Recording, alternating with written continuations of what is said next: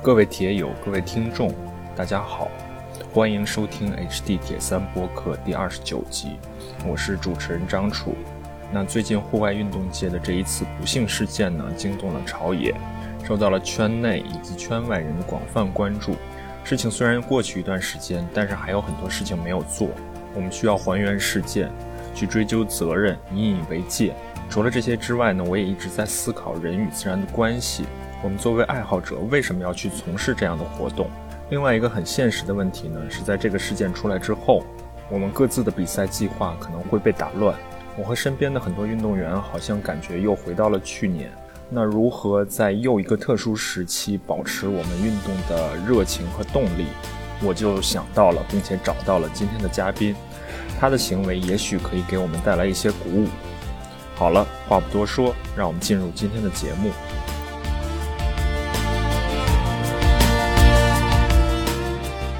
好啊，我们今天很高兴请到一位上海的体三爱好者，他叫徐林，然后网名叫 Lucky，通常我都叫他 Lucky。先跟我们打个招呼吧。嗯，大家好，张楚老师好。呃，好久不见，也是唯一一次跟张楚老师见面，记得是在一九年的十月上海崇明 Ironman 七十点三。颁奖仪式的典礼上，对呃，一直跟张楚老师有在微信上保持呃不多的联系，但是大家都彼此关注着对方，也有听过张老师的播客的节目，呃，很荣幸今天作为嘉宾来参与到这个访谈节目当中，啊，非常对对对，所以所以你也别这么客气了，既然是热心听众，就叫我张楚就好了。嗯，好的。嗯，然后就像 Lucky 说的，我们见呢，或者说我认识他呢，就是因为二零一九年上海崇明岛的那一次七十点三，然后 Lucky 应该是年龄组的第一名，对吧？嗯，是的，三十五到三十九分年龄组的那个。年龄组的第一名，取得了次年夏威夷世锦赛的资格，相当于在中国的比赛的这种规则下取得了最后的。一次的世锦赛的，当时还不能预料啊，最后一次世锦总这种入场券，然后然后后来发生了什么，大家就也都知道，感 感觉已经是很长很长时间以前的事情了，非常遥远了。对，不管是去年的疫情，还是后来万达把 Airman 已经卖掉了，这所有的这些我们当时一九年感觉很平常的事情，对于现在来说已经。就像我们说的，已经感觉是很久远以前的事情了。那当时见到在现场见到 Lucky 呢，我就其实也就是简单跟他聊了几下。嗯，作为这个年龄组的选手拿到入场券，其实在中国范围内是不太多见的。嗯，因为这个年龄段的选手，三十五岁到三十九岁的选手，他肯定更面对更多的生活上面的工作上面的一些压力。然后，Lucky 也是两个孩子的妈妈，同时她又有自己的工作。嗯，当时就是这么一个印象吧。但是隐隐呢，觉得这位女士非同寻常。所以果不其然，在 接下来的接下来两年时间内，二零年以及二一年，就是今年的这两年不到两年的时间内吧。然后 Lucky 又做出了一些我们今天这期节目会聊到的几次，算是壮举吗？还是算个人挑战？谈不上壮举吧，个人感觉还是，嗯，因为可能太久没有比赛了，要怎么样检验持续训练的成效呢？那么还是要有一番动作来检验一下吧。嗯，就去就去尝试也好，去让。自己过把瘾也好，去看看自己到底有没有进步，所以就去做了。对对，所以我们说的这两次个人挑战呢，一次是 Lucky 在去年自己挑战了一次大铁的距离，因为去年好像也是 Airman，因为没有任何的比赛嘛，所以他推出了线上赛，所以你就跟着他的线上赛完成了自己的这个个人挑战，其实也是你的第一次的大铁的距离，对吧？对，是的。啊，虽然非官方，但是我个人是把它模拟到极致了，就是全流程的线下的实况模拟。嗯，还是挺认真的。嗯，事先也准准备了非常多的时间，包括前前期的踩线距离的规划线路，包括呃后勤的保障啊，那个补给啊，所有的都想的方案都想的比较细致，就像现场比赛一模一样。包括就是环境的选择，嗯嗯嗯，除了没有竞争对手，对吧？那其实也是一个怎么说呢？就是一种尝试，一种嗯，就是因为嗯未知嘛，我从来没有比过大田嗯铁。嗯嗯然后那一天的日子正好选的是在去年的十月十号，本来是应该 Kona 世锦赛的正日，比赛正日，哦我就哦所以特意选哦在那一天，就像自己幻想着自己就在 Kona 的那个本土上，然后就去嗯嗯嗯一想自己是有竞争对手的，就去尝试做一件自己梦想已久的事情吧。嗯，好啊，具体我们一会儿可以再聊到啊。然后嗯今年今年 Lucky 的个人挑战呢是在刚刚过去的五月份，他自己完成了，也不算自己吧，反正跟若干个挑战者一起完成了琼州海峡的横渡。呃，这个是跟那个海口有一个叫海牛俱乐部，嗯在我们这个横渡圈里面还是比较有名的。他因为组织这个横渡琼州海峡活动已经有二十多年了嘛，我也是比较幸运的，今年参加到这个第七十八批次的，啊，呃，十一，我们这一批十一个号称横渡勇士挑战的勇嗯士，我是嗯唯一的一个女性。对，她是唯一一个女性，然后完成了之后，她就创造了从南向北这个方向的女性的横渡的记录，最终的完成时间是七个半小时吧。对，七小时三十四分。对，七小时三十四分。虽然可能听起来有一些定语啊，就是什么从南向北，然后又是女子，但是我觉得对，即洋流情使把这不一样。其实我觉得把这些去掉，你这个成绩也算是最快的一次横渡之一了吧？嗯，可能运气比较好吧，因为这个不确定因素比较多，海上的洋流啊、气象啊，在我们那一批里面，我是第一个起水的。嗯，所以这个一会儿我们也可以聊到啊，具体的横嗯渡的情况。那我们就还是先从按着时间来说吧，先嗯或者说先从你早先的经历来说吧。我了解你其实在小的时候，在青少年的时候是有一定的运动经历，有一定的运动背景的。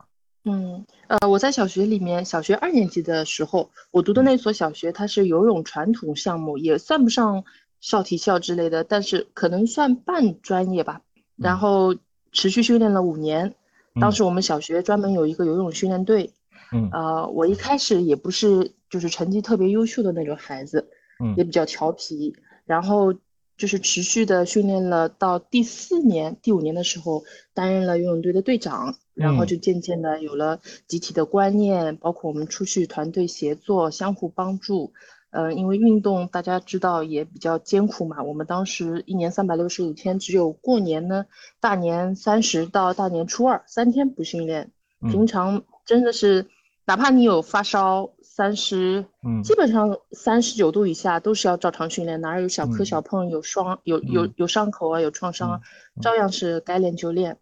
嗯嗯，然后小学练了五年游泳训练以后，到初中就为了要好好学习嘛，那时候要嗯中考嗯了，嗯然后就没有停停止了一段时间。到了中学呃中考毕业了以后，考进高中以后，我开始嗯进行了空手道训练。嗯嗯嗯嗯，呃，空手道训练持持算是什么续了三年也是。在学校里吗？还是作为一不不个类于是在我我当时我在我在上海的杨浦区有一个杨浦体育馆，当时八九十年代最早的有一批空手道的老师教练，嗯，我这位教练他前两年因为身患重病已经嗯过世了，叫陈德嗯明，嗯呃，嗯还是嗯在空手道这个训练领域里面比较有名气的一嗯个老嗯老师，呃，我跟着跟随他练了三年，当时也是一周练三次，每周的一三五的晚上七到九点两个小时。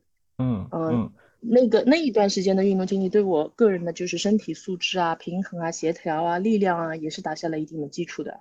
我们先说一下游泳。那游泳相当于你只是在小学期间对，小学期间我是小学两年级，一直游到初一、初二。那时候我因为嗯我小学到初中是保送生，嗯呃，保送到控江中学。控江中学当时也是属于杨浦区唯一的一所市重点中学了。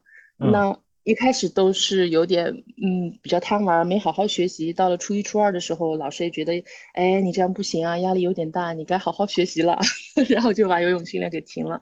当时是水呃游泳水平是游到国家二级运动员。我是两百米混合泳考的，我记得那个时候是只要游进两分五十七秒就进两级了嘛，在上海的一所嗯嗯嗯嗯好像是敬业杯黄浦区的一所学校，叫敬业中学嘛？嗯嗯嗯，每年他会组织敬业杯的那个考赛考考级的那个比赛，嗯嗯嗯。就在那个中学你上了中学之后的游泳训练还是在学校里吗？还是在外面？没有没有是在小学，就在小学那个小学的游，我们有游泳池，当时是我们教练自己做的水，所有的水里面加的那个物质，什么消毒的循环系统，全部是我们教练自己做。冬天的时候，记得刚开始的时候很冷，都没有供热系统，我们洗澡都是用冷水冲的。那个时候条件是比较艰苦，小时候也不懂嘛，也比较吃得起苦。那然后你刚才说到上了高中之后又练空手，是空手空手道是吧？空手空手道，空手道是是怎么想起来去练空手道的呢？是这样，我我我我我可能弄堂里长大的孩子也比较不知道是生性是遗传呢还是啥，就是从小就有一种。莫名其妙的正义感，就看到就不对的事情就会上去主动纠正。然后在我初三毕业，中考考完了那个暑假里面，那个时候我我已经会骑自行车了嘛，我家家人给我买了一辆自行车，奖励我考试考完了。然后那个自行车特别好看，那个是阿米尼的，我选的那个草绿色又特别跳，嗯，特别惹人眼。然后我骑了买回来骑了三天就被偷了，被偷了以后隔了不到一个星期，我心疼啊那时候，那个时候八百多块对。对，八百多块已经是属于很贵的东西了。然后过了没几天，我在马路上看到这个车了，我一看，这不是我的车吗？我就叫住那个人，然后我就在他身后追，真的是跑了一站路，跑了一站我都没追上，他还在骑。然后我就叫了个出租车，就在他后面跟着跟了大概有两三站路吧，到了一个很大的路口，他就停下等红灯，他以为我不追了，然后我就付了车前，我就跳下车就上去抓。抓着他以后，他就弃车而逃。结果我再跨着车，我再继续追，然后有路人，好心路人大叔骑着那个助动车陪我。他说：“啊，我一起，小姑娘，我帮你一起去抓住他。”然后在弄堂口，那个大叔给我帮我打了幺幺零。最后民警来了，把这个偷车的对象给抓住了。然后我就把自行车领回来了。当天晚上我回家告诉我家人，他们都吓坏了。然后说：“他说你你怎么女孩子胆子那么大？万一这个对象他要是穷凶极恶对你行凶了怎么办？” 后来这时候想想，哎，也是，要不我就去学点啥防身术吧。就从就因为这个事，所以就去学了空手道。嗯嗯，听起来好棒啊！应该是那种可以上报纸的这种见义勇为的行为，或者就像早年王小帅电影《十七岁单车》里面的情节，是吧？嗯，我觉得这个应该是可能生性吧，遗传的，也是因为这个。个性的原因，所以其实我从高中的时候就想一就是一心一意的，就是想要当警察。所以在最后高考的时候，我就是一本两本的志愿都没有填。当时我们上海的那个警校已经是改制改成大专了，不招本科生。嗯嗯嗯。所以我就只只填了那个专科的志愿。嗯。最后还是如愿进了警校。所以在这里就可以跟大家说一下，徐林 Lucky 他他的职业是一名人民警察。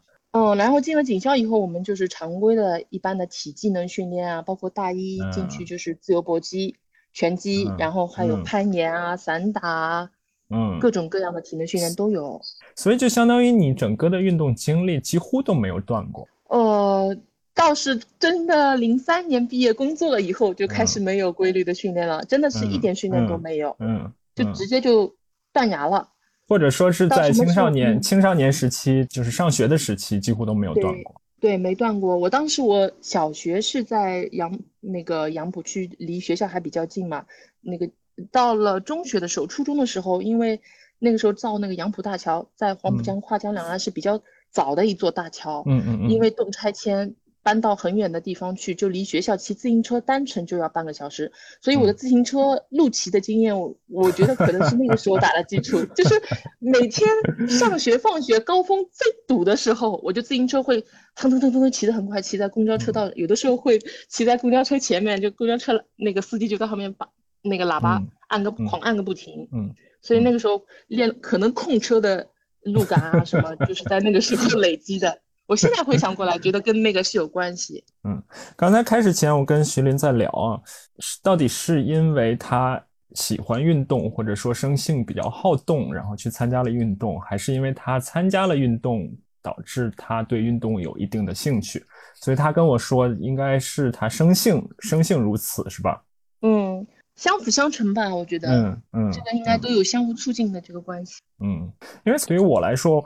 我不确定自己可能作为一个男孩子就会稍微好动一点，但是我不确定自己如果小的时候没有练游泳，我会不会现在还保持这种比较活跃的状态？因为有很多的经验和研究表明，青少年时期的运动对于成年之后的持续的或者说一生的持续的活跃、持续的保持运动是非常重要的。嗯。嗯，你的我觉得可能现在的孩子因为独生子女比较多，我当时小的时候，我们上海弄堂房子比较多嘛，一条马路上街上小孩子玩伴非常多，就是每天就是好多孩子，你只要一吆喝，十几二十个随便叫叫的，然后大家在一起打打闹闹啊，就是身体素质都非常好，在泥地里打滚啊，什么样都来追啊跑啊爬树啊，我觉得这个 对你的那个身体协调力量都非常好，灵活啊。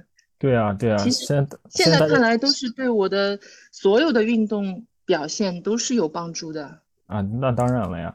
那那你现在有没有从自己的孩子上去看到一些什么？他们有没有因为去忙于课业而在运动上面有一些？呃，可能是我自己受益于，对我可能自呃个人经历就是自己受益于小时候的运动经历嘛。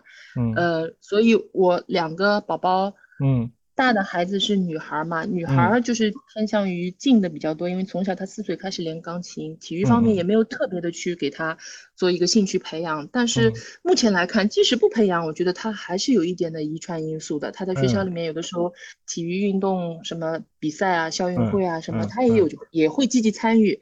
短跑什么也不算很慢，也至少中等以上的水平是有的。嗯嗯，二宝呢是个男孩嘛？男孩，因为我在孕期的时候，我也有坚持做瑜伽，包括游泳，我基本上一周三练。他在我肚子里的时候就坚持游泳，等他生下来的时候，三个月不到开始，我就带他也是游泳，就是那种游泳是吧？正儿八经的，正儿八经的，就是不带脖圈的那种下水的游，就从小培养他的水感。他现在他现在马上就要读小学一年级了嘛，也是参加了我们区里面徐汇区的那个，就像青少体的那些预备队的那种概念，然后一周一周也是训练个三四次，四目前是训练四次，一一天每次是两小时。也是给他打下一个良好的运动基础吧，我觉得这个非常必要的，我感觉是。对啊，好啊，那你后来参加工作之后，就相当于你算是中断了一段时间这种运动，或者说中断了一段时间训练，那又是什么时候把这些重新捡起来了呢？嗯，中断的时间其实还比较长，我零三年工作了以后，一直到二宝生完，我二宝因为哺乳期比较长，我哺喂了二十五个月。他已经两岁了，两岁多一个月，因为男孩嘛，我必须给他断了，就怕是妈宝嘛。然后就当时，呃，哺乳断奶的时候，不管是他也好，我也好，就是多多多少少都有一点分离焦虑。那我想，包括我自己身形也有所改变嘛，也想要减重减脂。然后我说，我感觉是不是要恢复运动了？从一七年的年大概三四月份开始，我就决心。啊，想好了要断了，然后我就开始慢跑了，嗯，就是慢慢的形成了一个慢跑的那个运动的习惯，渐渐的就开始恢复了，嗯，然后一七年的四月份，呃，参加了第一个半马，上海的那个浦东的半马，嗯，第一次半马跑了两小时十三分，哎，他们说，哎，不错，你都不练呢，你怎么跑得那么快？我说快嘛，两小时十三分不算快吧，嗯，然后到。呃，之后就断断续续这样一周大概跑个两次到三次，每次就跑个一小时。当时也是为了出出汗嘛，然后减减脂。呃，然后嗯，这个时候沪上有个知名的跑团，就是就是跑马拉松的这个风气也越来越盛了嘛。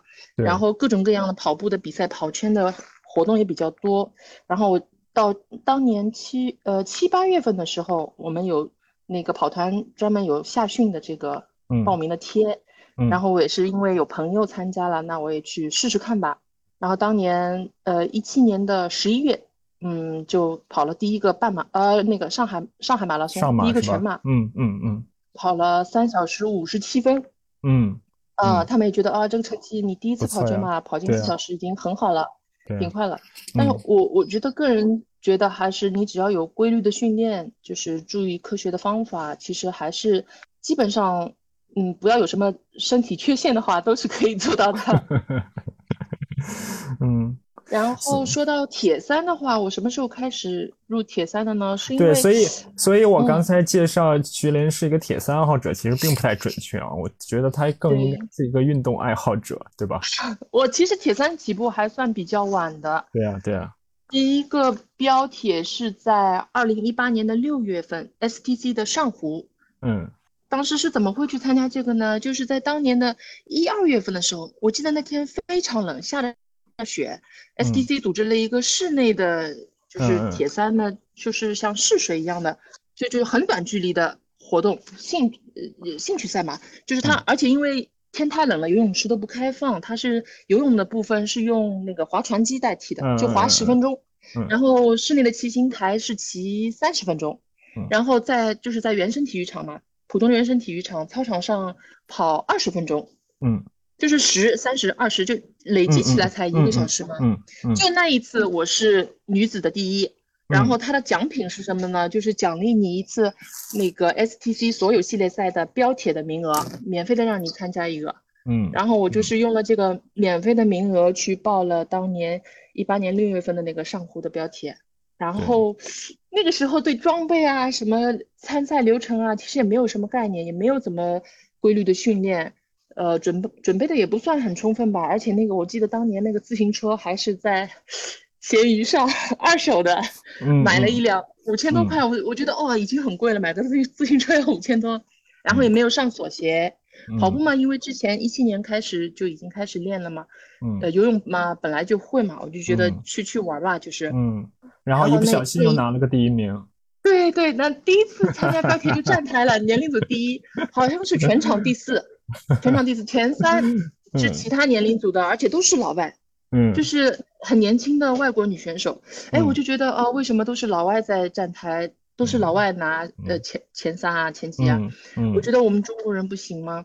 嗯然后我觉得，哎，这个还挺好玩的。就那个时候，因为跑步只练了一年嘛，然后第一次玩了接触了铁三以后，我觉得，哎，铁三好像更丰富一点，而且它运动到针对到不同的那个大肌肉群，对就比覆盖的比较全面，而且它这个对你个人素质、综合能力、你的反应，包括你的幻象，就是你要会的更多，能力更强，你才能对 hold 住这个运动。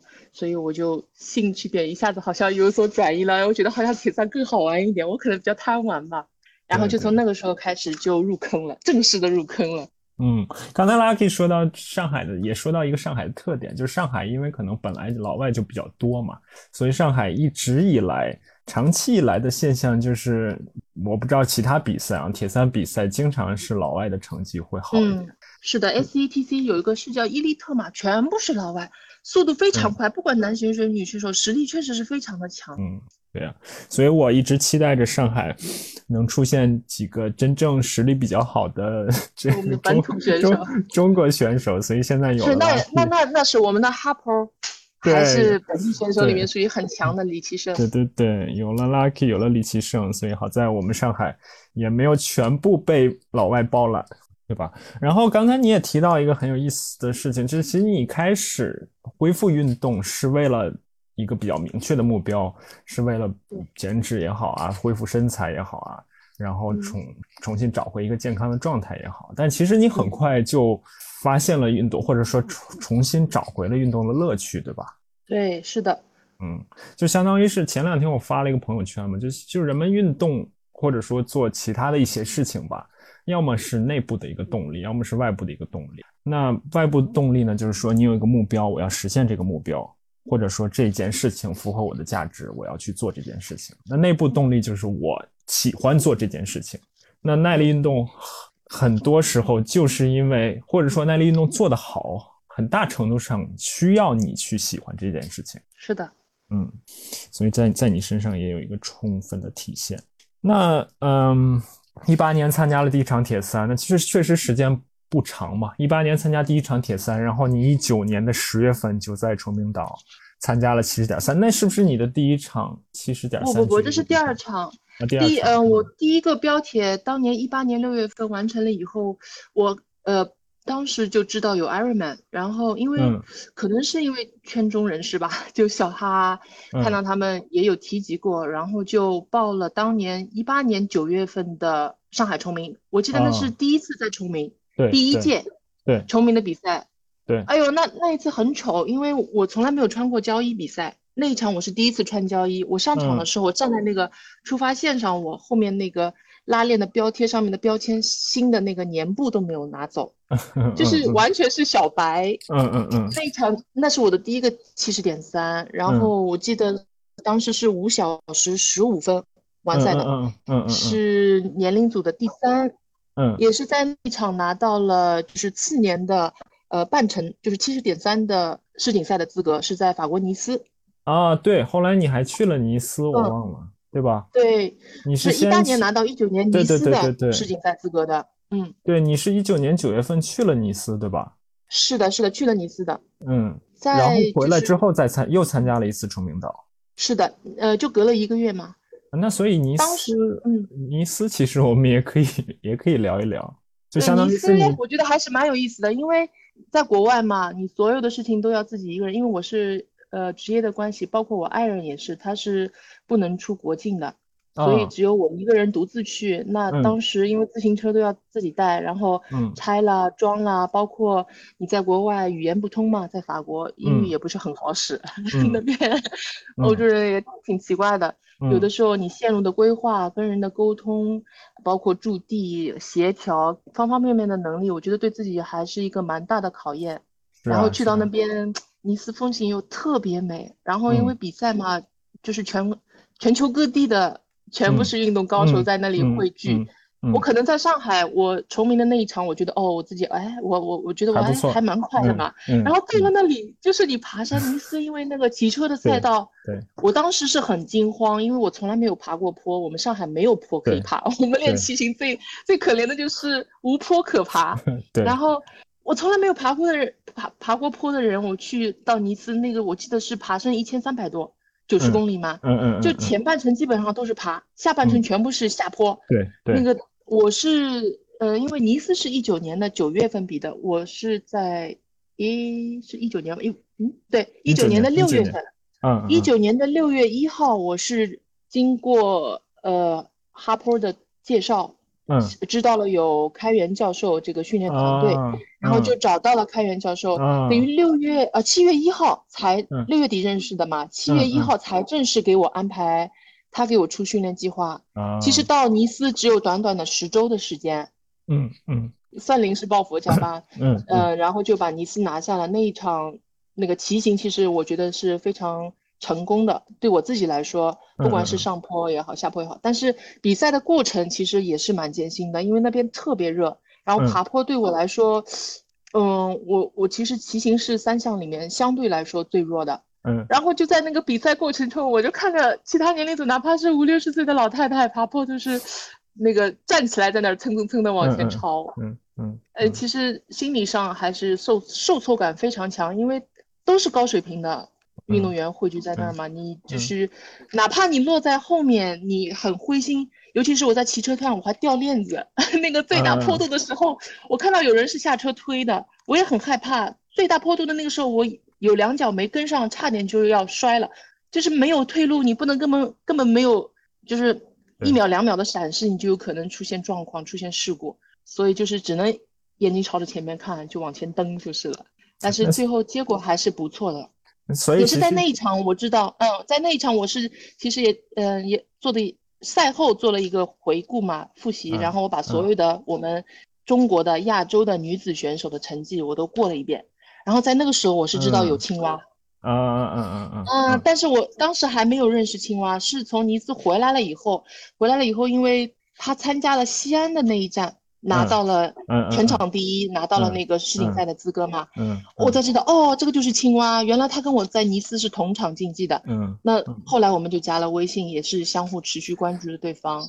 嗯，我就隔了一个月以后，我在上海也拿到了资格嘛。然后我们就两个人都拿到资格了以后，就更加就是呃以对方为一个激励的榜样吧，就是相互促进嘛。他也是我的动力，我也是，可能我自以为我也是他的动力之一。对，所以从你的描述。怎么说呢？就是你对成绩还是有追求的，有要求的，对吧？嗯，也不是，因为一开始是没概念，因为你没有比过，你不知道你在什么水平，你在什么层次上。那你只有去做了以后，你跟别人有横向的比较了以后，你才大致知道哦，我现在大概在什么水平。那你在你下一次比赛的时候，你就可能对自己有一个参照。我上一次大概是到什么水平了？我现在可以提高到什么程度？而且。铁三好玩就好玩在它不同的赛道、不同的地方，你不能用统一的标准去衡量，只有同一场赛事你才可以相互做比较。对对，即使是同一场比赛，也会有不同的变量。对你先后出发，就像我们在尼斯，我们女选手是第一天九月七号比的，男选手都是九月八号比的，两天气候不一样，洋流不一样，你出来的成绩肯定也是对差异很大。没错，嗯没错。所以尼斯比完，你对成绩本身还算满意，但同时看到了有很多更强的高手，全是来自世界各地的更强高手。对我的年龄组，我记得当时呃，我看了一下是两百六十多个女选手，就我那个嗯年龄组，嗯然后我的排名最后是在百分之五十嗯，前面一嗯点点，百分之四十几。我觉得哦，可能在全球范围里面，我大致的水平在什么程度？嗯嗯然后因为那个时候也已经知道有 Kona 这件事情了，嗯，虽然起步晚嘛，大家都会嗯传说嗯 Kona 的那个故事，嗯，就是说，呃，AWA 选手大概是要百分比排名在多少，你才有可能去接近那个殿堂级的赛事，哦那么你嗯就有了奋斗的目标嘛。嗯嗯，所以就是给自己带来了更明确的目标和更大的动力。对，是的。那除了像就参加这样的世锦赛级别的比赛，除了对自己的运动水平、运动表现有一个感受之外，整个的比赛气氛有没有给你其他的一些感受呢？哦，非常好，非常好。那个，因为全球各地嘛，各种语言、各种肤色、各种年龄、各种性别的人都在那里汇聚，然后不管他们认识你不认识你，嗯，都会给你叫加油，非常友嗯好。然后我嗯我记得我穿的那个铁三服是我们俱乐部的特制的，有一个背后有我名字的一个字的。嗯然后中国人看到了，认识的都会叫这个字叫出来，嗯就特别亲切嘛。然后嗯。老外看到我，因为我们那个号码布上面也有那个英文名嘛，就是那个护照上面的名，他们也会叫你的名字，给你叫加油。嗯就是非常亲切，大家都是因为志同道合嘛，都是喜嗯。欢运动、喜欢嗯。铁三，汇聚到一起，我觉嗯。得非常好。你很享受那种比赛氛围。是啊是啊，今年估计有一些有一些危险，如果再去到嗯。夏威夏威夷的话，你肯定可以更强烈的感觉到这种气氛、这种氛围。是的，我是我记得是在去年还是前年看到，是党旗大哥有参与的吧？就是那个在在夏威夷的时候，他们好像是说有提早一周有一个启动仪式，然后大家举着五星红旗啊，在那里对唱对，就是他们每年？每年会嗯有一个、呃，就是每年比赛前他都有会有个国别的游行嘛，就每年你对对，游行的时候，代表自他们举着中己的国家国国旗唱嗯唱唱歌，非常感人的那个画面。当时那个画面一直一直激励着我，如当时已经拿到世锦赛资格了嘛，嗯，然后我就想，嗯，如果我能去的话，我肯定也会参与其中的。好啊好啊，本来没有没有想到尼斯这件事情，因为我已经忘了你去过尼斯了。然后嗯，那我们还是呃说最近这件事情吧，说一下横渡这件事情吧。横嗯渡琼州海峡，你是从什么时候有的这个念头呢？横渡琼州海峡一开始呢，就是我们参加我在在呃我所在的那个铁三俱乐部叫奥熊，奥嗯熊俱乐部嘛，我们每年九月份会组织，我们上海因为呃自然水域、公开水域比较少，然后在淀山湖就近嗯郊从嗯江浙那边游过来，嗯呃横渡的距离大概在五公里左右，每年九月嗯份我们俱乐部会有人组织。已经嗯持续了好几年了，那我嗯也是连续三年参加了这个横渡活动。嗯，其实就是有过铁三经验的人，其实对，尤其像我这种小时候有游泳经历的，嗯对公开水域的游泳其实还是有一种兴奋感的。我觉得，嗯哪怕是说出嗯发的时候会有肉搏、会有搏击的画面，嗯可能会受嗯伤，很刺激嗯，但是嗯我觉得我还是蛮喜欢游公开水域的。是的，然后因为参加了呃持续参加了三年的这个横渡呢，就是对，包括去尼斯，尼斯是尼斯是在海里的嘛，它那个海水特别清澈，特别就特别有吸引力。你在海水里面那个随，对随波荡漾的那种感觉，然后就像在游泳池里面，你可以滑清晰的看到你的滑臂的这个走线的位置，嗯就很舒服。嗯然后呃因为看到所有的 Kona 的那个介绍，不是下嗯面出发的时候会有海龟啊，大家都在那里踩水啊，就是跟尼斯其实可能有点像，所以所以对海泳这件事情，我其实是没有胆怯的。嗯所以嗯。知道有琼横渡琼州海峡这件事情呢，是因为我们俱乐部有一个姓金的教练，他也是比较热心的，原来嗯。是我们青浦公安分局的一个老的公安领导。那嗯。么他多次也是组织了，不管是游泳也好，骑行也好，我们那个俱乐部的赛事活动，那么他之前前两年，好像是一七年的时候就已经去完成了这个横渡。大铁他也是在早先好多年，奥地利啊什么国外也去过几次，等于是前辈的指引吧，他们会给我们介绍这个横渡的经历也好，大铁的经历也好，也是非常吸引人的。那么我觉得可能我这个呃持续训练这个体能的累积啊，感觉自己已经具备了这个条件，可能是可以去尝试挑战一下的。嗯，所以也是通过金教练。联系到了他当年参加很多组织的这个海牛俱乐部，嗯嗯啊，我也去报名了。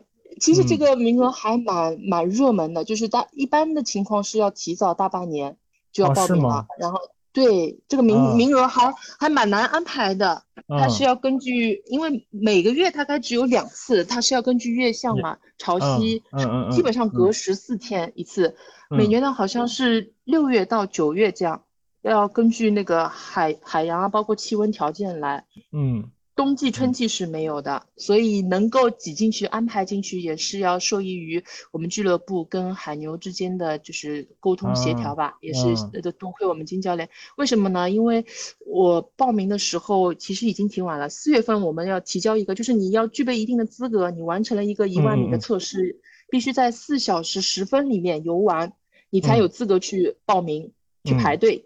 嗯，所以你在泳池里游了个一万米，对，这是必须的，而且要摄录像拍下来作为一个佐证嘛。我当时测的是三小时二十分不到一点，三小时九分，我就用了两分配嘛。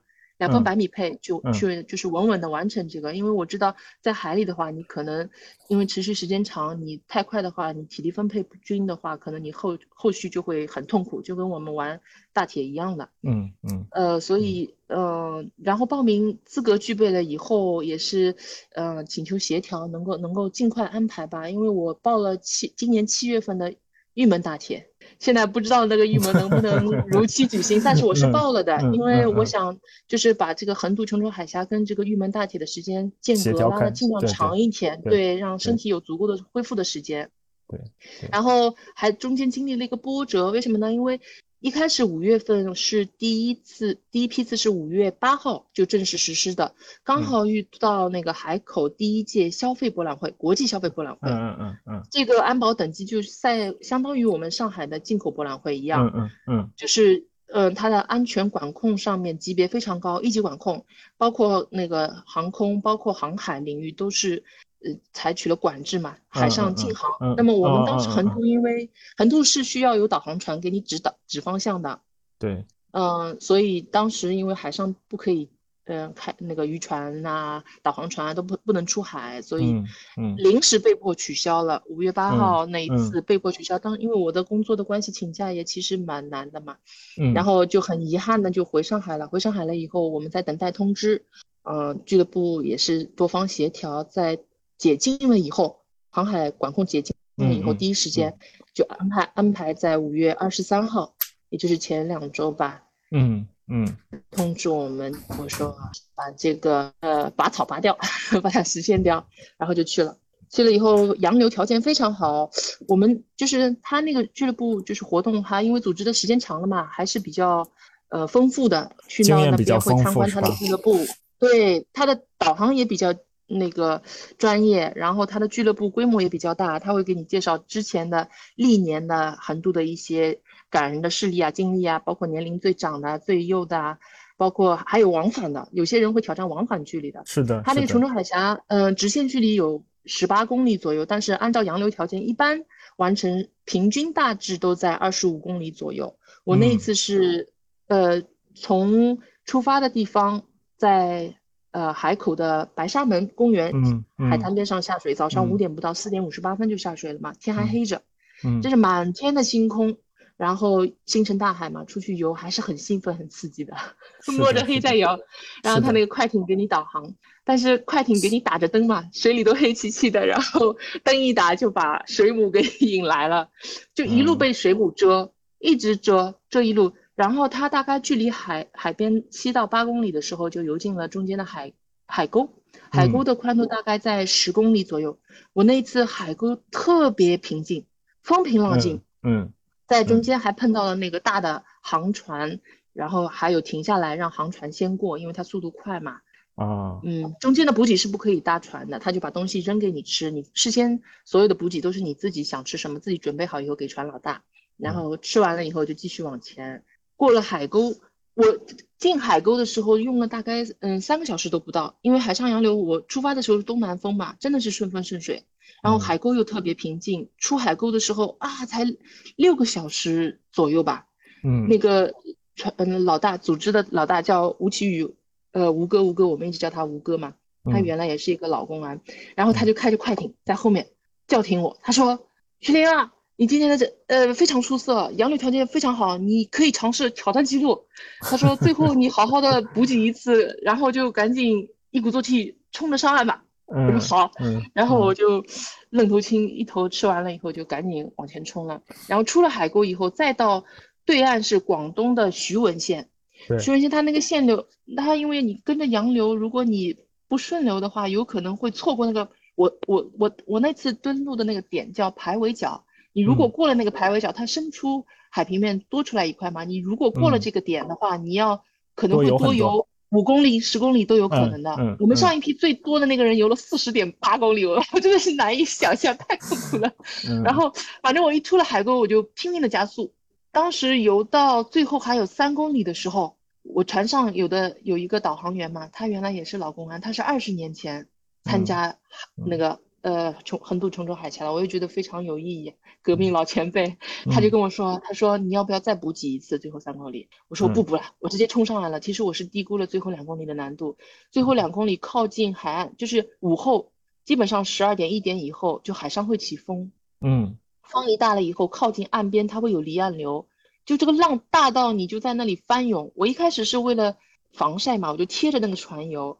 一早上从早上五点下水，一直到中午十一二点，基本上都没太阳直射过，就靠在这个船沿的边上。嗯。然后到了快岸边还有两公里的时候，能看到海岸线，但是感觉一直不往前走水，就游了一个小时，距离没变。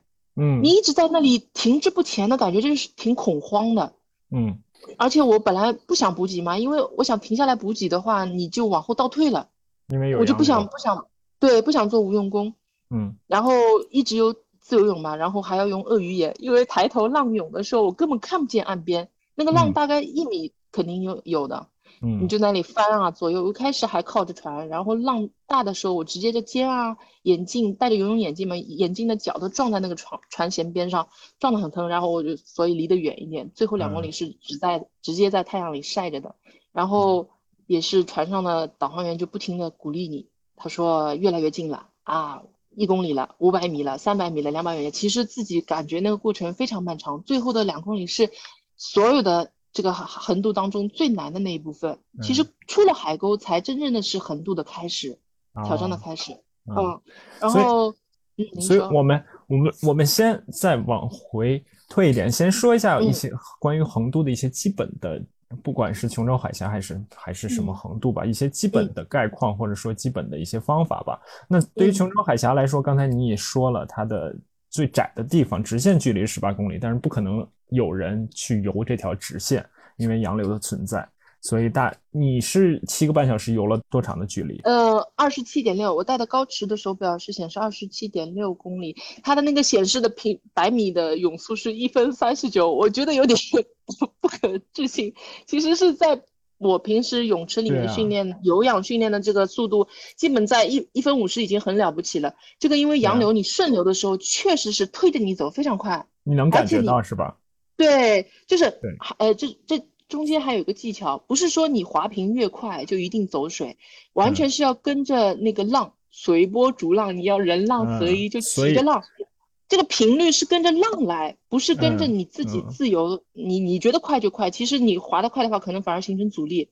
嗯，所以还有包括换气，嗯，所以就是说，我我们假设它手表上 GPS 是准的话，那这个配速在泳池里。游这么长时间是不可想象的，对，是的，而且我中间还停下补给了。啊，对啊，你停下的时间也是算在这个七个半小时对全全程里面的，没有不不停，中间不暂停的补给的时候，就跟我们大铁一样嘛。对啊，所以这就是我跟我跟小哈，我跟李奇胜，他也跟我说，他说你游了你游了七个半小时，配速是一分三十九，百米的配速是一分三十九，那我就跟他说，你不能用泳池里面的这种思维方式。对，不一样，完全不一样。哈坡有个什么问题？他我每次看他的那个训练，关注他的朋友圈嘛，我每次都会关注他的游泳，在泳池的训练配速非常快，什么一分三十几，一分四十几，我就觉得他那么快，为什么他每次铁三比赛的时候，在公开水域的反而不快呢？这是这个问题 可能这是他。您作为游泳教练，可能跟他有更多探讨的这个空间。对这是这是对于他以及对于很多很多人的一个困扰，一个非常大的困扰。是的，是的。所以我觉得，我觉得这个是水性。我觉得，我觉得不管怎么样，不管里面有多少的细节，有多少的技术因素，那最重要的一点就是我们刚才说的，你不能用泳池里面的这种对思维方式去套到公开完全不一样。完全不一样，就像你说的，这次就像你说的，这次你创造了这个记录，很大的程度上是因为你占了这种天时，占了顺顺风顺水。同时，你刚才也说了，就是你说这个滑频不一定是越快，在公开水里不一定越快越好，你要根据当时的。我到后面，我到后面就是一边游一边游，自己一边在总结，在就是感觉我怎样可以更快更省力。其实我到后面就是。动作，因为它中间有很多导航员会给我拍视频嘛，我看我我的滑屏也好，我的发力什么什么高肘抱水啊，其实我都很轻松的。我们在壮行那个宴会的时候，大家说的最多的就是大家举杯嘛，相互祝贺，都说轻轻松松游到广东，然后平平安安回到海南。那你游的时候，你始终要保持一种轻松感，嗯，就你随波，就是我基本上是浪涌一下，我才往前滑一下，就是它浪起和浪。跌下来的那个过程，哪一个哪一个阶段你划水的走水的质量是最好的，抱水的效率是最高的？这个是要你在实践当中你自己去总结。对，你要一边动脑子一边游，我感觉这个就可能一边总结一边实践就会提，就是提速非常快。对啊，就是我觉得相当于我们给的一个很实用的小建议吧。我们所有的铁三比赛都会在公开水域里面。公开水域是的，而且就是我可能我那一批玩铁三的人还比较多的，我们十一个人当中十个人都完成了，嗯，只有一个人是因为一个多小时出去了以后他晕浪，晕浪以后恶心呕吐了，他觉得没有办法坚持就中途退了。嗯，其实就是我们会铁三，因为我们平时会用鳄鱼眼嘛，这个在公开水域里面还是比不会的人。比较有优势的，嗯嗯，否则的话你就只能用蛙泳了。对，就好有一个游泳教练，他不不会玩铁三嘛，就是我我那一批第二个到的，他比我晚了十二分钟登岸的。嗯，那个男孩子年纪很轻，九五还是九六年的，还是游泳教练。嗯，那么我觉得他在泳池里的水平，游泳技术肯定是比我高的。嗯，对，肯定比我高，而且他中途很长一段时间他是游蛙泳，他觉得会晕浪，而且他觉得蛙泳是可以看方向比较省力嘛。啊，但是我觉得其实我的作用还是在整个过程当中是非常放松、非常松弛的那种。嗯，第二天游水起来就是完成横渡，第二天早上我还去周边宾馆周边跑步了，就是也没有什么肌肉疲劳，一点没有延迟酸痛，就非常好。然后琼州海峡的水温也是比较适合横渡的。嗯，非常好，除了有水母遮，其他都觉得全部是你会享受其中的。除非除非你你怕晒，女孩子爱美的话比较担心怕黑，其他男孩子如果是有这个兴趣的话，完全都可以去尝试挑战，我觉得都没问题。基本上我们不要说完成大题了，能够完成七十点三的人去参加这个横渡都是没问题的，我觉得。对，因为很多世界著名的海峡都是在冷水里面，只有对英吉利海峡我也有看到，它那个是你是要有冬泳的经历才可以的。因为从横渡的规则来说，是不允许穿胶衣的。对，对的，我们不可以借助任何有浮力的装置。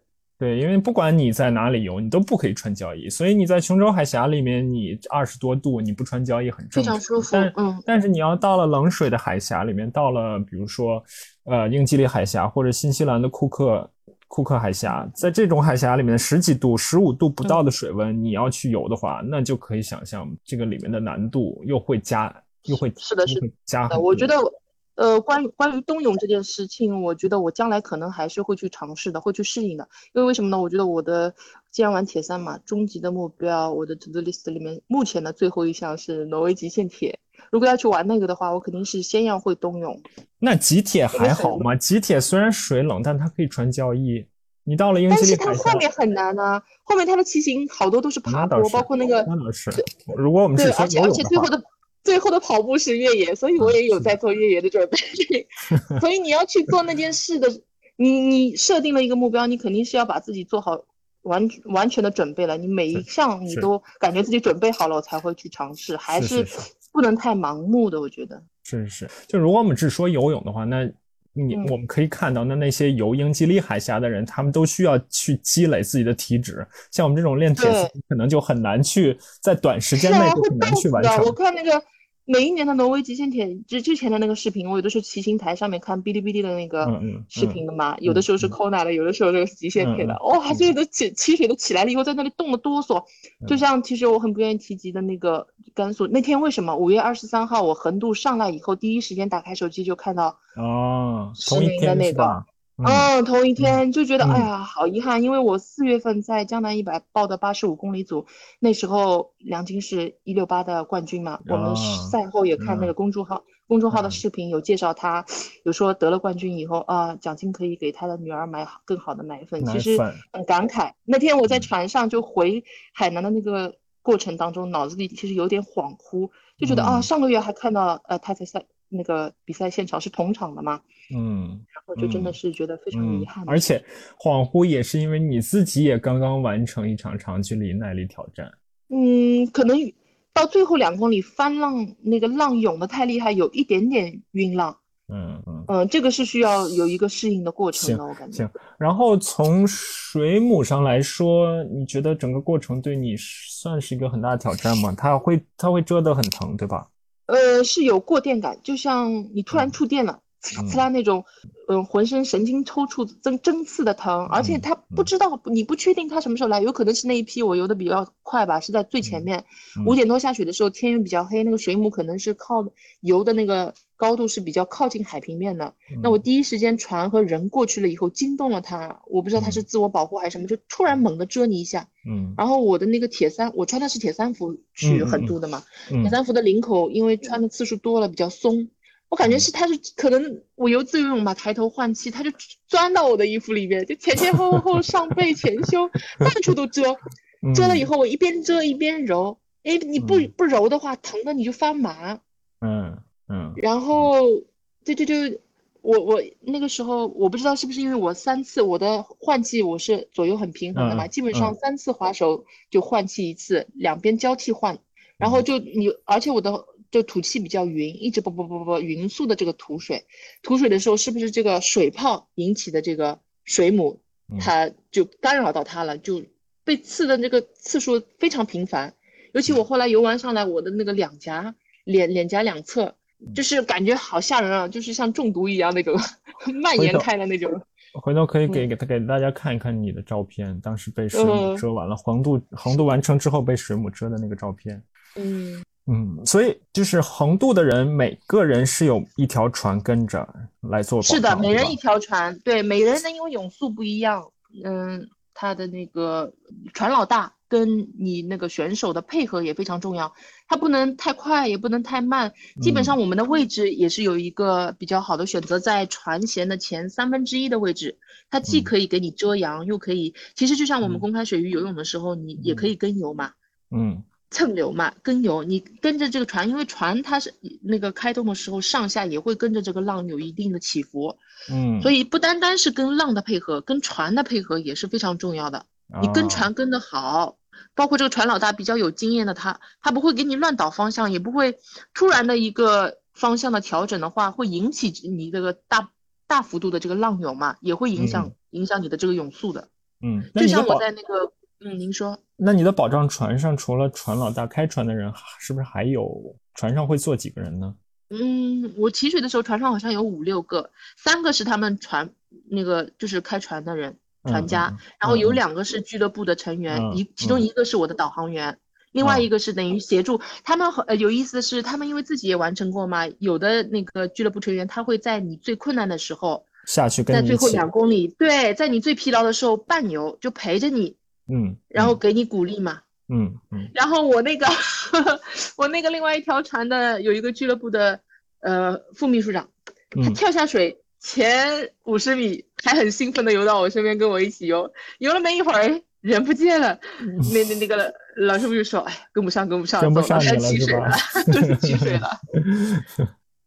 嗯，所以就是横渡里面有很多横渡特有的有意思的事情。对对，特别有意思。我觉得每一项运动其实都有它的乐趣，其实多做一点交叉运动也是对我个人来说保持对这个运动的持续爱好的一个动力之一。你交叉做的多了以后，一方面对你的身体的整体的功能上是有促进作用的，另一方面就是你持续爱好，你不会觉得。太枯燥，因为毕竟铁三，我们大部分的时间还是堆有氧，就是会很枯燥。你简单的重复的话，做多了，就是你再喜欢吃的东西，你吃多了也会觉得腻味。那所以你相当于没有为这次横渡做特别针对性的有准备的训练，是吧？是的，因为我觉得我持续训练那么长时间，从一八年七月一号跟着开元教授到现在没有中断过。嗯，只有唯一的中断是在怎么说？这个算被迫吗？就是去年，呃，就是开始接种疫苗了。我是第一批，嗯嗯嗯，呃，十二月底开始接种的。接种了以后，当时还有是有一点点反应的，就是有持续低烧的情况。然后就那一段时间，就是状态有点低迷，会上不了强度，间歇啊，速度啊，稍微一上强度，人就很容易发烧，抵抗力相对来说会有一个下降，很明显的下降的这个现象。那训练训练训练中你没有做特别的准备，那开始横渡之前，对于整个这几个小时，不管你，因为你当时也想象不到自己七个半小时就能游完，对吧？是的，我当时预计是十个小时。对啊，我只想轻轻松松的游下来。那如果你心理上十个小时的话，你怎么样去做一些策略上面的安排呢？就是在下水之前。嗯，我就觉得一定要慢，出去一定要慢，不要像。不要像怎么说呢？我我我其实，在比赛的时候，我也是容易，尤其是跑步，很容易出门快，嗯嗯，出门疯。这样的话，我觉得时间长，因为第一次你对这个体力分配没概念，就跟我去年模拟大体的时候一样的。我是邀请了我的平时一起训练的两个小伙伴，嗯，给我做后勤保障嘛，嗯。那么我在最后一个全马的时候出门。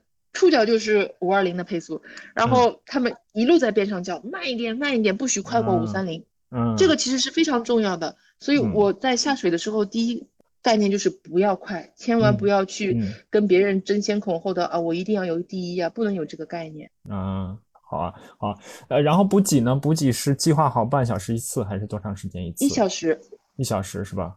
嗯，一小时一次。然后，呃，原本就是在马拉松的过程当中，我大多数都是吃能量胶 SIS 的比较多，嗯，但是经过。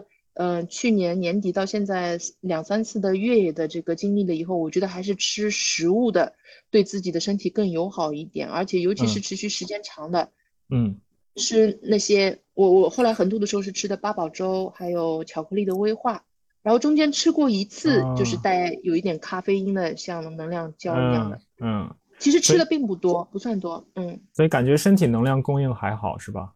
对，因为我觉得那个有氧的强度在平时也就是一区二区那个概念，所以其实不累。对对，其实这也是我想说的，就是在超长距离的这种比赛中，或者超长距离的这种耐力的挑战中，身体的体能的要求随着随着时间的变长，体能的要求会变得越来越低，而其他方面对你其他方面的要求会变得越来越高。是的，我觉得主要的是体力分配，你自己的控制能力。嗯，就像去年的大铁，我最后完成的时间是十一小时二十分不到，十九分四十二秒嘛。嗯嗯。但是整个游泳和骑车和跑步都所有的心率和强度区间都在一区。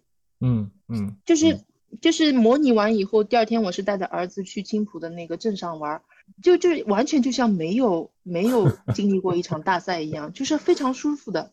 你只是时间长去耗在那里，但是其实比自己。你你这么说，比之前预计的要轻松很多。你这么说让我特别期待你真正参加一场比赛，看看你能比到什么时间。那我不敢夸海口，我觉得还是赛场的事情要到赛场上才能真正的得到检验印证。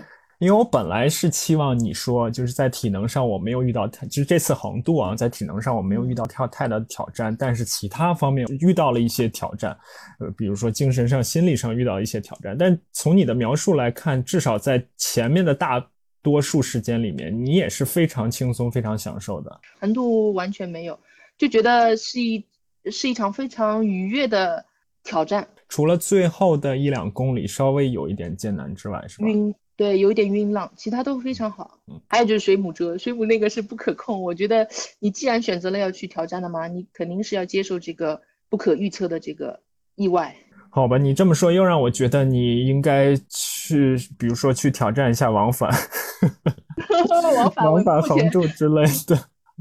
呃，可能隔一段时间吧，我可能会先去玩玩别的，比如说，如果空难完成了以后，我会不会去挑战百公里越野？因为目前五十和八十五的我都玩过了，下一个我可能是不是再经过一段一段时间的准备，我去尝试一下百公里可以吗？对啊，就不能总让自己身心始终这么愉悦。刚才我打断你了，你说在一九年上海崇明岛，你感觉还是受到了一些挑战的。那次是因为摔车罚时。对，那一次其实，在比赛之前，我从来没有想过我可以以年龄组第一的这个成绩赛出。嗯，我当时是想，我只要争前三，能够再像前一年拿到半程的世锦赛资格就好了。因为其实我每一年出。出国出境只能有一次机会，嗯，所以每一次如果能够拿到的话，我就既是当旅游又是当比赛嘛，也是一个丰富经历的机会。然后在那场比赛当中，我遇到的一个 AWA 的女选手，看上去年龄跟我相仿，他是短号嘛，两位数的，我觉得他有可能是跟我同一个年龄组。嗯在骑车段我们就相互超越嘛，嗯，然后在我被他超越，就是没有向后退出十二米。就是六个车身的距离没有退足，然后我就发起反超了。反正我们一路反超，就两个人轮流互超，二三十轮是有的。那刚好那个巡视的摩托就是赛事的裁判，就看到我没退足就超了，就就当场给了我一张，我记得是蓝牌嘛，反正他就放到我的面前，告诉我示意我看到了嘛？我就跟他点点头，看到了。其实是吃了牌以后，我一路是非常的有一点沮丧的，嗯，但是还是还是不想放弃嘛。就一路赶一路赶，也要调整自己的比赛策略和节奏，然后不断的继续超，因为我想我可以有停下来五分钟的休息时间，我要打破他的那个节奏，他的那个功率输出强度，嗯，然后就嗯，在最后就是在伐石帐篷掉头进伐石帐篷还有一两百米的时候，那个掉头弯小弯我摔车了，特别紧张，急着赶着要去伐石嘛，嗯嗯，然后罚完了以后跑步也是非常艰难，一直顶着，我算着那个时间，因为当时我的手表在伐石帐篷里面自动暂停了，哦，自动暂停了五分钟，那我就有点算不准我到底是不是可以在五个小时里面完赛。其实赛前倒是有想过挑战一下五小时完赛的这个目标的，嗯嗯，然后在。那个跑步氛围也比较好，在那个明珠湖公园里嘛，一圈七公里左右，然后一路摇一路摇，就不能掉速，一路在盘算我能不能在五小时里面完成。最后过线的时候，我手表是四小时五十四分多，加了后来加了五分钟罚时是四小时五十九分四十多秒。嗯，最后我看去查赛后查那个所有的参赛选手记录，就是跟我相互追逐的那个女选手是在下一个年龄组，她是四十到四十四，我们的完赛成绩居然是一模一样的。就是小时和分钟 一模一样，连秒都是一模一样的。就是秒后面的再小数，我要比他多一点点。我想，哎呀，幸亏我跟他不是一个年龄组，要不然我就没有第一拿了。嗯嗯，还是万幸的，那一次比较记忆深刻吧。好吧，因为你刚才提到提到开源嘛，提到你的教练开源，那开源和另另外一位你敬爱的教练刘教练，嗯，我们叫他刘妈。他们两个人对你的评价分别是说你的执行力比较强，你的或者说你的执行力很强。然后另外一位教练呢说你有顽强的意志。那你怎么样？因为你之前说到的这一系列的比赛中挑战中，好像除了你刚才说的上海的这一次之外，其他的时间你。都还算比较轻松愉悦，那你怎么样能给我们展示一下，在这个节目中给我们展示一下你，或者说你在哪些过程中能够体现你的意志力呢？你觉得自己是意志力强吗？还是说你其实并没有觉得自己，只是在外人看来你有比较强的意志力？嗯，我不知道，就是每个人评判意志力强和弱的标准可能会有差异吧。嗯，反正就是，反正就是。就是不言弃吧，不管是你比赛过程当中也好，还是平时的日常训练也好，也有可能是我的职业特征。因为我们做这个职业，不管你遇到什么麻烦或者什么现实的阻扰，既然分配给你的任务或者给你定的计划，你就必须在指定时间里面完成，这是没有还价的。嗯，就是你只有发挥你自己的主观能动，侬自个想办法。哦不，不好意思，我说了上海话，你自己去想办法排除所有的困难，去达到你必须要达到的这个目标。嗯，这个是可能跟我的职业是有一定的关系。就像我以前，我要通宵达旦的去抓对象，去关押对象，去起诉案件，嗯，你这个都是有时限要求的。既然这样的话，其实我觉得你执你的所谓的执行力和所谓的意志力其实是相辅相成的，其实是结合在一起的，对吧？是的，是的。那你觉得就这样的执行力、这样的意志力，跟你的运动经历也是有关系的吧？我觉得也是因为你职业的要求、职业的素质的训练。另一方面，肯定也是跟你长期以来参与各项运动给自己带来的这些东西有关。嗯，我觉得目前来看，就是玩的那么多运动项目当中。嗯，还是越野需要的意志力更强一点。嗯，铁三可能因为我一直在做持续的周期训练，在做准备，有准备。嗯嗯。但是越野的话，就是不确定因素更多，对你的体能跟意志的消耗，我觉得更强。嗯。就是我一开始觉得跑马已经很厉害了，但是人家说玩越野的人去跑马就是一个放松，就是一个去遛腿。后来自己玩了以后啊，的确真的是就是这样的。呃，所以你到了五十公里，到了八十五公里的越野赛场上，你到最后感觉到最大的挑战是从哪方面来的呢？就是你感觉你的体力、你的肌肉力量，嗯，你所有的能量都已经消耗殆尽了，我已经不行了，我我要死了，我我我走不动了。嗯，尤其是人家玩一一百公里、一百六十八公里的，又不能睡觉，那个我还没有。尝试过，我只是听前辈、听其他的越野高手说过，但是我觉得我可能现在还没有准备好，没有这个能力去挑战。但是如果我可以的话，我觉得有机会的话，我还是会去经历的。嗯。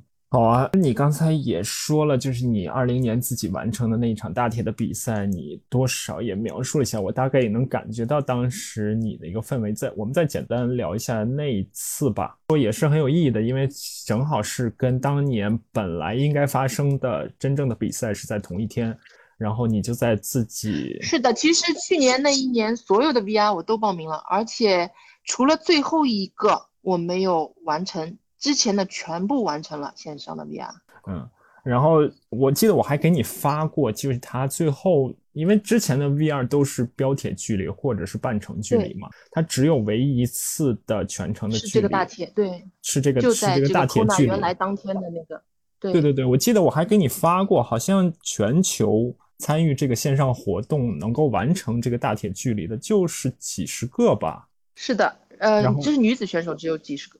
不不对，女子选手是女子选手，是所有选手只有几十个，然后你就是其中之一。一开始你发给我的时候，呃，有看到排名吗？是第三，然后隔了一段时间，他可能成绩做了一个校验，我的排名变成第二了。哦，你还我也觉得很诧异和意外。我好像都没有看到，没有关注排名，我只是觉得自己能够完成这一项活动就已经 很了不起了。就是在旁人眼里看。看来就是很不可思议，不能理解，难难以就是觉得觉得我我我肯定是脑子抽抽风了，会花那么多时间精精力去做一件这个旁人看来只有不正常的人才会做的事情。或者对于我来说，我之前也跟你聊嘛，那即使像我，我有这样的能力去完成，我也不一定有这样的动力去完成。所以你其实你那一场的不不应该叫比赛吧，就是你的那一场线上的虚拟的大铁。整个完成的过程也还算轻松愉悦，是吧？是的，我其实不想有太多的人会，不想引起太多的人关注嘛，所以就邀请了四到五个小伙伴，嗯，等，嗯，等于提前一天晚上就住在我打算模拟的这个点，嗯，然后就，嗯，陪伴了我整个过程，从早到晚嘛，嗯，然后其实也挺感激他们的，中途。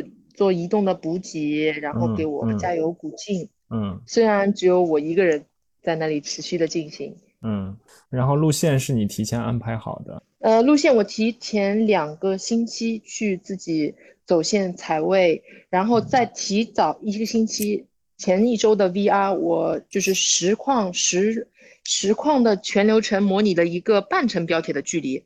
嗯嗯嗯嗯嗯，就是包括游泳的距离，因为我自己去实测的嘛。嗯，线路都预演了一遍，嗯嗯，然后再到正式十月十号再来一遍，就是完全的完整的距离。当时因为为了补给方便嘛，骑车和跑步的换向，它那个骑行的线路绕圈，最后还距离多了三公里，一百八十三，全部弄完的时候。嗯，所以他当时的要求是，他线上活动的要求是你需要显示你的 GPS，你的 GPS 需要显示你完成了这个足够的距离，对吧？对，必须要在嗯足够距离里面，而且那个不能每个项目的距离不能超过一公里以上，就是你如果一百八十的话，你必须一百八十一公里以内。所以我的换项时间特别长，我换项那个是停表的，就不不是停表，就提早按 lap 的。嗯，就到了一百八十多公里，一百八十一不到的时候，我就要提前按 lap，所以我的第二换项时间特别长，七分多。啊，因为你还多骑了两公里。对，是的。嗯嗯，我觉得我们最后再聊一聊你日常的训练吧，因为刚才我们也说了，你有自己的工作，自己的工作虽然时间比较规律，但是也会有一些压力，也会有一些突发事件。嗯，然后并且你有两个孩子。两个孩子的家庭任务，可想而知。嗯，所以，所以你在日常的这种工作、家庭、训练过程中，自己有什么有什么感想，或者有什么收获吗？或者你先说说，你简单说一下，你大概是怎么样安排你的日常？嗯，大部分的时间我会有一一天两练，甚至三练，三练也蛮多的。一周可能会有两到三天会一天一日三练。嗯，呃，最主要的方法还是见缝插针吧。嗯，尤其是你有，嗯，因为持续训练也有三三年多了，嗯，那么其实你的工作大致会遭遇什么突发情况，或者你的家庭，你照顾孩子的这个生活规律，大致事先你是可以有一个预见的，嗯所以，嗯，基本上开源教授给我的训练计划是一周一出，那我，嗯，我有个习惯就是把每周的训练计划都会手动抄录下来，手机里面电子版本也做备份，然后就提前规划。我可能周一到周五工作日中间哪一天会做什么，然后早上、中午，然后晚上我都事先安排好。如果碰到突发的情况的话，再紧急调整。尤其是像力量训练这种我可以拆分的项目，包括你的按摩松解。我在办公室里有的时候就是固定。室内办公的时候，我就基本上家里办公室里面，然后我自己训练室里面，我所有的松解的器具基本上都备个两到三份，随时随地就是见缝插针的利用时间嘛。嗯。对，包括小的你的肌肉力量训练，有的时候我会吹气球啊，有的时候我会办公桌桌子底下面放一个那个鞋盒，鞋鞋盒盖倒扣过来，我放一个小毛巾，就脚趾抓毛巾啊，那种小的力量训练，你完全可以你边工作边做的。嗯。包括你筋筋筋膜枪啊。那个弹力带啊，那个指指甲板啊，不，那不是指甲板，拉筋板啊，你放在台子下面就直接可以同同步进行的，不干扰你。包括你上下班的时间，有的时候就像听张老师的这个 HD 播客的，对吧？介绍我们这个铁三训练的，包括那么多优秀的运动员，包括巴斯的，包括娜姐的，包括有的时候青蛙啊那些做的活动，线上的，你可以一边开车一边听嘛。你不能看，你可以听，包括骑行的时候，你那个哔哩哔哩的视频网站里面，不管是理论的也好，赛场的实况也好，其实对我个人来说都是一种激励。嗯，还有就是朋友圈，朋友圈有的时候会关注这些大咖，嗯包括那个微信群，像我们的 Swift Swift 里面训练群很多，有些骑行的高手哦，真的是非常厉害的，我就看他们是怎么训练的。嗯，然后也很多大神，包括开源教授自己也有一个客户群的交流群，大家都是经对呃嗯前人的这个经验吧，就是让你少走一点弯路，还是对自己有帮助的。所以我想象你是不是很少错过训练？哦，我可能有计划执行控，就是如果我不完成计划的话，我会有。一很自己会很情绪不好，会糟糕。我就是？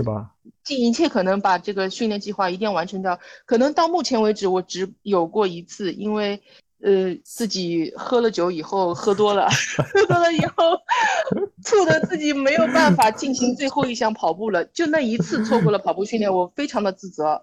然后从此以后就开始不碰酒了，敬酒了，敬酒不在了。我觉得这个是不可原谅的，是我自己没有控制好。所以三年来有没有三年？没有三年，两年。哎，有一八年嘛，一八年年的七月一号，对，快三年了。三年来，Lucky 同学只错过了一次训练，不知道大家听到这个之后有什么感受？我是嗯觉得，如果你有了第一次的话，就很容易老是给自己借口。哎呀，反正这不是第一次了嘛，错过就错过了，明天再补好了。我觉得是不存在补这个事情的，那不要开这个恶的先例。那比如说某一天有些突发情况，到了晚上的九点十点，你还是会把这个训练完成。嗯，我是会尽早。我觉得所有的事情都要趁早，不管是你学习、生活，包括结婚生子这件事情，就是人 到了什么年龄做什么事情，趁早。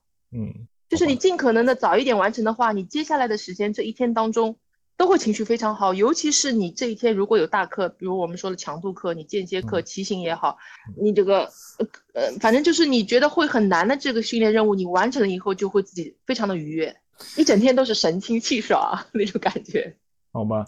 那像有一些时间比较长的大课呢，你跟家里是怎么协调、怎么安排的呢？嗯，平时周一到周五工作日，因为家属也比较忙嘛，就是嗯。我会尽量多担待点。如果晚上的话，因为我们孩子现在确确实是呃教育方面的压力也比较大，经常会晚上会有安排兴趣课，那我会算好时间，在他下课之前，我完成掉以后，就正常的接他下课，然后继回家鸡娃，然后一边嗯。鸡娃一边拉伸，或者一边我补充营养休息。嗯，然后过呃双休日的话，就基本上家属比较配合，他多担待一点，也是给嗯他跟孩子独处的时间。就像那个电视剧《爸爸去哪儿》一样，反正爸爸带他随便去哪里，我不管，我不问，随便你只要带孩子开心，孩子回来一整天回来玩的高高兴兴的，然后睡眠也特别好，吃的也特别好，那就 OK 了。其实其实妈妈和爸爸在孩子养育上这件事情上角色是有分工，是影响力是有差异的。所以我觉得还是需要有单独跟孩子在一起的时间的，而且就是周末的我有长距离训练的这一天，就是嗯放给完全脱手交给爸爸。我觉得这个对爸爸他自己的这个成就感来说也是一件好事。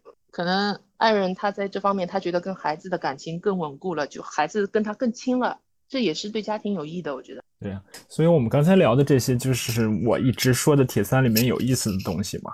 就它不仅仅是三项本身的训练，那最重要的，对于业余运动员来说，最重要的还是怎么样去协调这刚才说的一系列的东西。只有你能把它协调好，你能把你的重点确定好，你能够把这些东西执行好，才能给你带来更好的收获，或者说给你带来更大的一个满足感吧。嗯，是的就是整个人会积极乐观。然后你如果偶尔会有糟糕的情绪啊，或者低迷的状态啊，其实也很容易走出来，因为第二天睡醒了，你又有你自己的新的训练计划，又是新的崭新的开始。我觉得这个还是很积极向上的。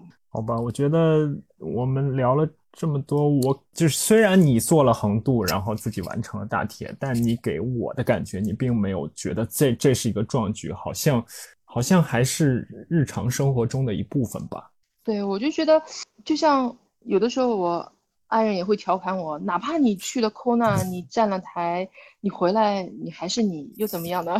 我说，哎，是啊，我就是持续训练习惯了，就是训练就只不过是你生活的其中的一部分，丰富你的人生经历的一部分。我就觉得我我有更多的事情可以跟朋友聊天，尤其是我们铁三圈的，就是跑马的或者越野的圈中的人，大家可以有更多的交流的谈资，就大家都对对对。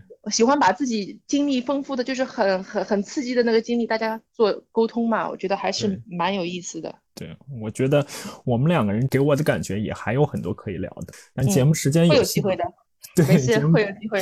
下次等呃张楚老师来上海的时候，我们可以当面交流，嗯 肯定会有机会。对，虽然你现在不喝酒了，虽然我也不太喝酒吧，但是我们还是、还是可以有机会呃的。，Kona 回来，我觉得我可以稍微放纵一次，我肯定会邀请开元教授。开元教授对酿酒这个还是有研究的，他竟然自己会酿啤酒，他太搞笑了。好了，那嗯今天的节目本身我们就先聊到这儿。然后，嗯嗯，我觉得大家肯定可以从我们两个人的对话中得到一些什么吧。嗯，希望大家都能够从这个运动爱好当中受益吧。对对对，然后我们也继续关注 Lucky 的训练和快乐生活，然后希望、希望希望希望我们所有的比赛能够恢复常态，然后我们可以更多的在在赛场上见见到，好的，一定会见，一定会再见。好吧？好，那先这样啊，嗯，，好的，那我们再见。好了，那跟徐林聊完呢，我自己其实感觉有些意犹未尽，中间打断他的次数有点多，不太好意思。有几个感觉给我印象比较深刻，一个是徐林聊到了很多具有上海本地特色的东西。作为东方明珠，作为国际大都市，徐林聊到了上海的弄堂，他说到了他工作需要抓对象，然后也不经意蹦出了上海话。可能是因为我在一个地方待了太久，也没有用心去感觉这些东西，总是觉得很有意思。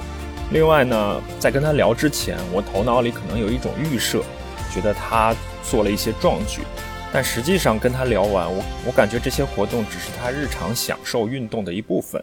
这些所谓的壮举，其实体现了徐林既积极又朴素，或者说接地气的运动价值观。